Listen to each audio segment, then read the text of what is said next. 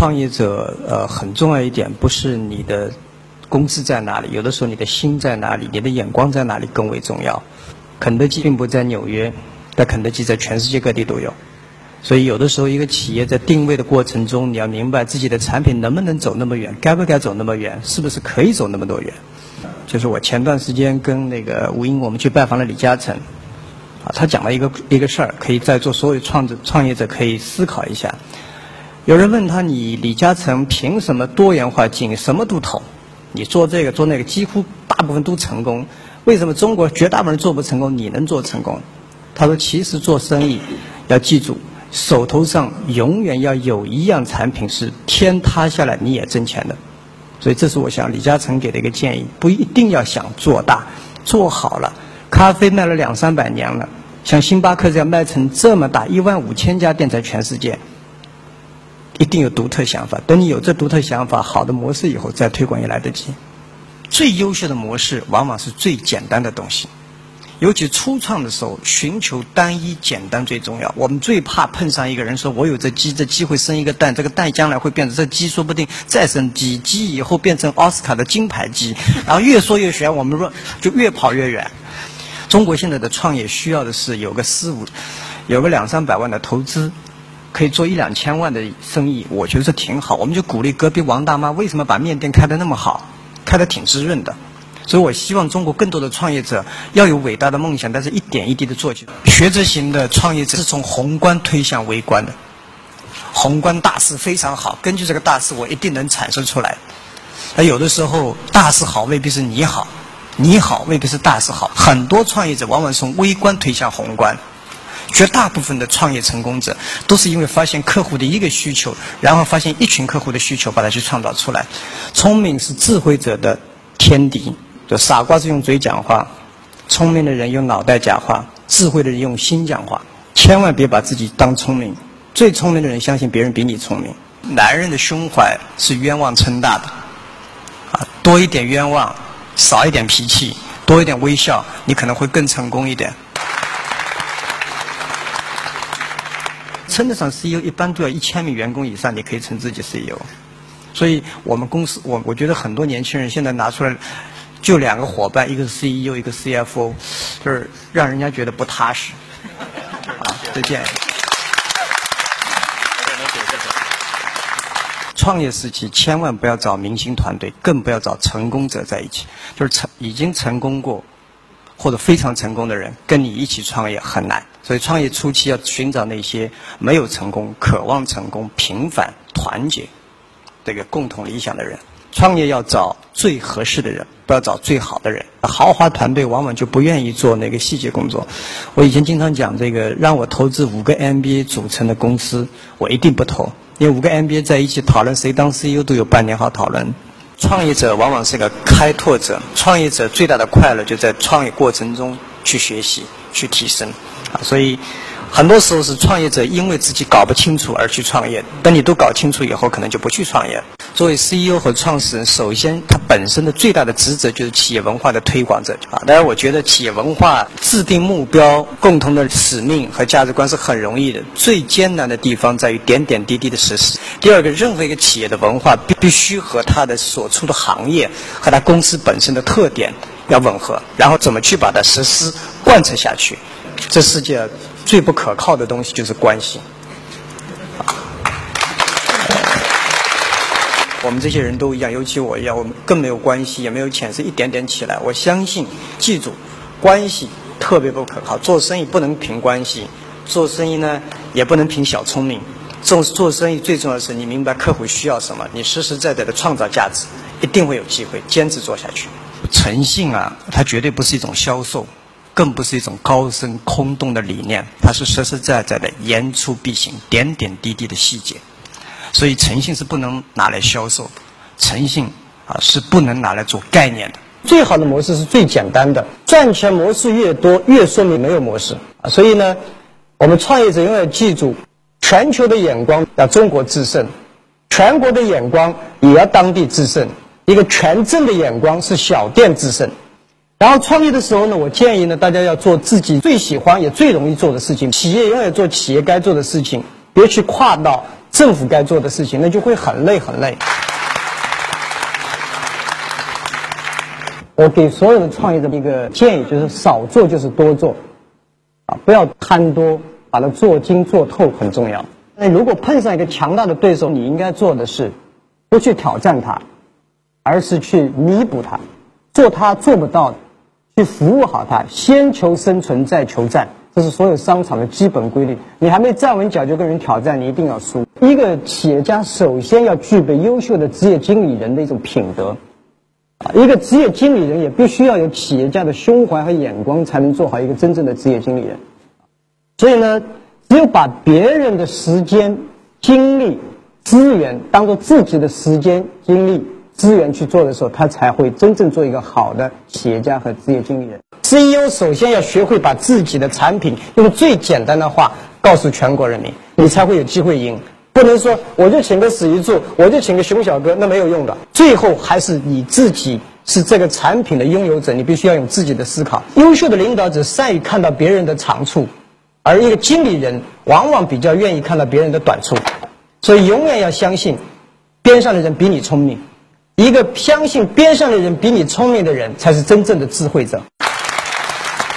优秀的 CEO 和领导者。在给员工展示未来美好前景的时候，一定要给他们展示未来的灾难是什么。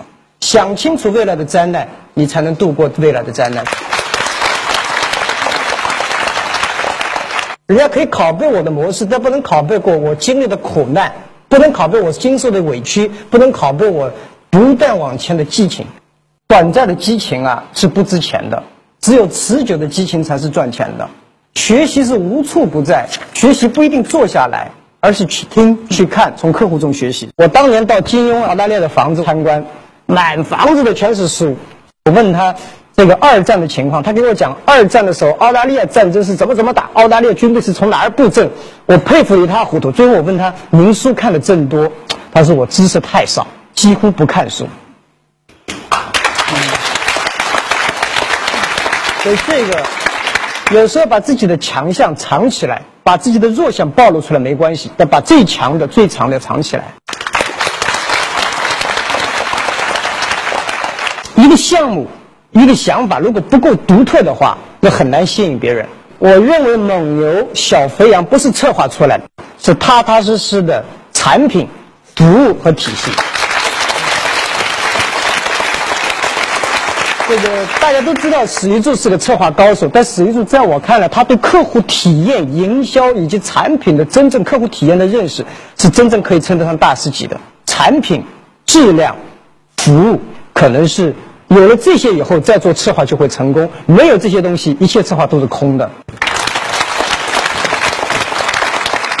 做任何事啊，要有时间。耐力和耐心。八十年代的人千万不要跟五十年代、六十年代、七十年代的人去竞争，要跟未来竞争，这样你才会有赢的可能性。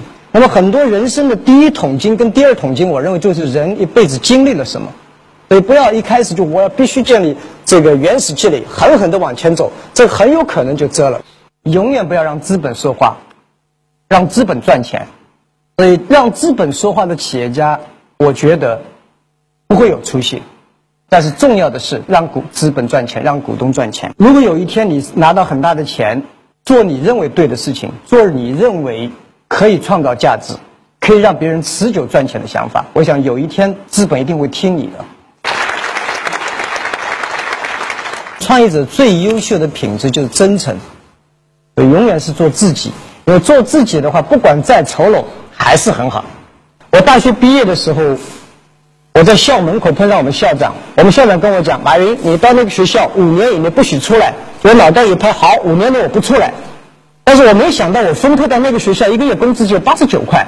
后来深圳改革开放给我一千二，我那时候真压力很大，九十二块，那边是一千二。我说承诺就是承诺，不去就不去。第三年海南开放给我三千六，我那还是九十几块。所以我说承诺就是承诺，就是不去。但是没有想到，这五年的在学校里教书的五年，给了我无数的好处，懂得了什么叫做浮躁，什么叫不浮躁，什么叫去听别人，怎么去做，点点滴滴，你才会走出好的路来。很多人会讲到，不想当将军的士兵不是好士兵，但是我认为当不好士兵的人，永远也当不了一个伟大的将军。所以每个人都得下去。改变文化很难很难，但也不是不可能。十五年以前，我开始做互联网，我说要做电子商务，谁都认为怎么可能在网上买衣服，怎么可能网上买东西？现在越来越多，你坚持走下去，总是有机会。最难的是什么？我就从战略里面明确的目标啊，然后提供明确的价值点。商业社会其实是个很复杂的一个社会，但我觉得呢，只有一样东西能够让自己把握起来，就是诚信。因为诚信，所以简单。越复杂的东西越讲究诚信。企业家、商人和生意人有什么样的区别？我认为生意人唯利是图，有钱就赚；商人有所为有所不为，而企业家必须承担社会的责任，创造价值，完善社会。但是这三个你要想做好一个优秀的生意人、一个优秀的商人、一个优秀的企业家，你必须有一样同样的东西，那就是诚信。诚信是个基石，最基础的东西往往是最难做的。但谁做好了这个，谁就路可以走得很长很远。你知道人为什么会上当？上当不是别人太狡猾，而是自己太贪。我是大学里出来开始创业，有四个人骗过我，那时候比我大多了。每次他们讲的故事非常好听，但是每次我都上当。今天我活下来了，骗过我当时比我大多的企业，这四家企业都关门了，而我们还存在着。骗别人的人。一定会有一天会倒霉，而要不上当，就是让自己能扛得住诱惑，扛得住压力，扛得住贪，是因为你贪才会上当。竞争，我认为在商业过程它是一场游戏，但它更是一门艺术。第一点是要向竞争者学习，只有向竞争者学习的人才会进步。如果你竞争过程中越你自己觉得越来越累。一定是你出了问题，应该让对手越来越累，你越来越开心。但得到的结果是让对手心服口服的说：“我输了，你比我厉害。”这样的竞争者才是我们倡导的竞争者。人要成功，一定要永不放弃的精神。但你学会放弃的时候，你才开始进步。创业者要走的路很长，中国充满了机会。我们希望中国未来的企业家、未来的创业者能够站在世界的舞台上面，我们的一切都能够赢得世界的尊重。所以呢，我一直在想，士农工商，士农工商，为什么商永远排在后面？只有商把利益放在第一位。我们未来的创业者、企业家必须把完善社会、促进社会、影响社会。这种东西放在第一位的时候，士农工商商一定会排在前面，因为我们创造财富，我们创造就业机会，我们纳税。今后的创业的路，大家永远记住，我们希望对社会有贡献，促进社会的完善，帮助更多的人有就业机会。大家都讲到了战略和细节，我说什么是细节？啊，很多员工都会抱怨老板你太细。我作为一个公司的总裁，我经常说，因为你不够细。如果你细的连我都查不出来的时候，我当然不会细。战略没有细节，那就一堆废纸。什么是团队呢？团队就是不要让另外一个人失败，不要让团队任何人失败。领导力在顺境的时候每个人都能出来，只有在逆境的时候才是真正的领导力。任何有顺利的时候，一定有逆境的时候。永远要把对手想得非常强大，哪怕他非常弱小，你要把他想得非常强大。商界犯错误经常会出现说看不见、看不起、看不懂、跟不上啊。首先，对手我在哪儿都找不到；第二，我根本看不起这些人；第三，我看不懂，因为，他们怎么起来了？最后就根本跟不上别人。承认错误并不丢人，承担责任要勇于承担责任。因为我觉得最重要的，并不一定是留在这一场上面，而是留在未来。战略第一要素要明白谁是你的客户。第二点，你为他们创造什么样的价值？第三，你怎么传递这些价值到你的客户上面？就像你的实施战略，还要考虑到竞争对手，有很多要素。所以你如果这些没有心想清楚的情况下，怎么谈战略很明确？一流的创意加三流的执行，我宁可喜欢一个一流的执行，三流的创意，一个没有计划性。不可操作的创意啊，有的时候只会让大家越来越痛苦。只有客观坦诚，只有很真诚的告诉，跟人分享别人的缺点，也看看自己的缺点，你才会真正成长起来。如果你边上的人都认为你要么没用，也不知道你在干什么。如果一个人说你可能不服气，两个人说你不服气，如果很多人在说的时候，你要反省，一定是自己出了一些问题。所以，一个正确的制定战略过程中，要说首先要做正确的事，再是正确的做事。你做正确的事情的时候，有的时候就事半功倍。如果你做的事情是错误的，你后面做的再正确。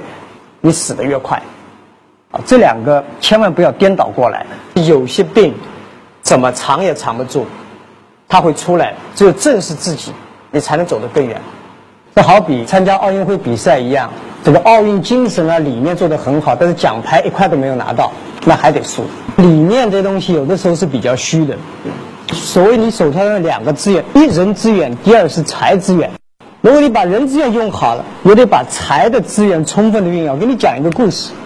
当年我们做淘宝网，第一年预算是一千万美金，我的团队都省着用。哎呀，这个一定得每分钱都得省，最好是不花钱能够赢。那我就告诉他，如果年底了，他把一千万都花光了，最后告诉我我们赢了，需要更多的钱，我就会支持他。那到了年底，他说我花了两百万，还有八百万剩下来，但是我们输了。我说我把这个团队立刻给开了。关注对手啊，是竞争中或者战略中一个很重要的一个一个部分，但不表示你会赢。别老是去看对手，有的时候一百米赛跑的过程中，你只能往前看，别往后看。对手看得很清楚，你自己没往前走，就等于瞎看白看。你情报获得再好，还是要关注自己的临门一脚。一切的理念、想法、战略不能落实到一个结果和目标上面，都是空话。团队不知道往哪儿去，大家都讲：“哎呦，你你努力一点，我尽力了，我尽心了。”每次你发现每个人都捶胸顿足的说：“我尽力了，我尽心了。”结果没有结果。营销不仅仅在理念上营销，你不能把钱拿回来，你的员工就得饿肚子，你的公司就得关门。